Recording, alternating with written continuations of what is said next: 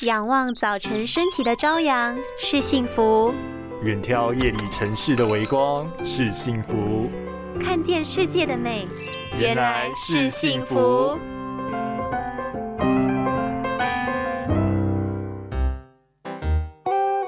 亲爱的，这个礼拜天我们要去哪里呀？嗯，带小孩去户外走走好不好？不然一直在家里打电动哦。我看哦，暑假完近视又要加深了啦。没错没错。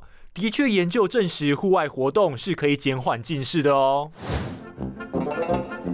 暑假漫长，让小孩子每天窝在家里打电脑、划手机，很可能等到一开学，近视度数就飙升两百度。如果放着不管，近视超过六百度以上，未来得到白内障、青光眼、黄斑部病变的几率就会增加哦。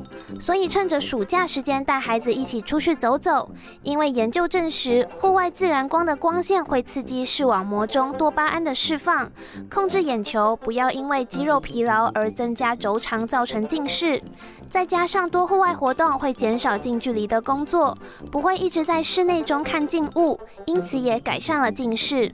然而，根据国健署的资料，在本土儿童视力保健计划，也希望儿童能够每周至少十一小时的户外活动，降低近视度数增加。家长们不妨假日多带孩子出去户外晒晒太阳。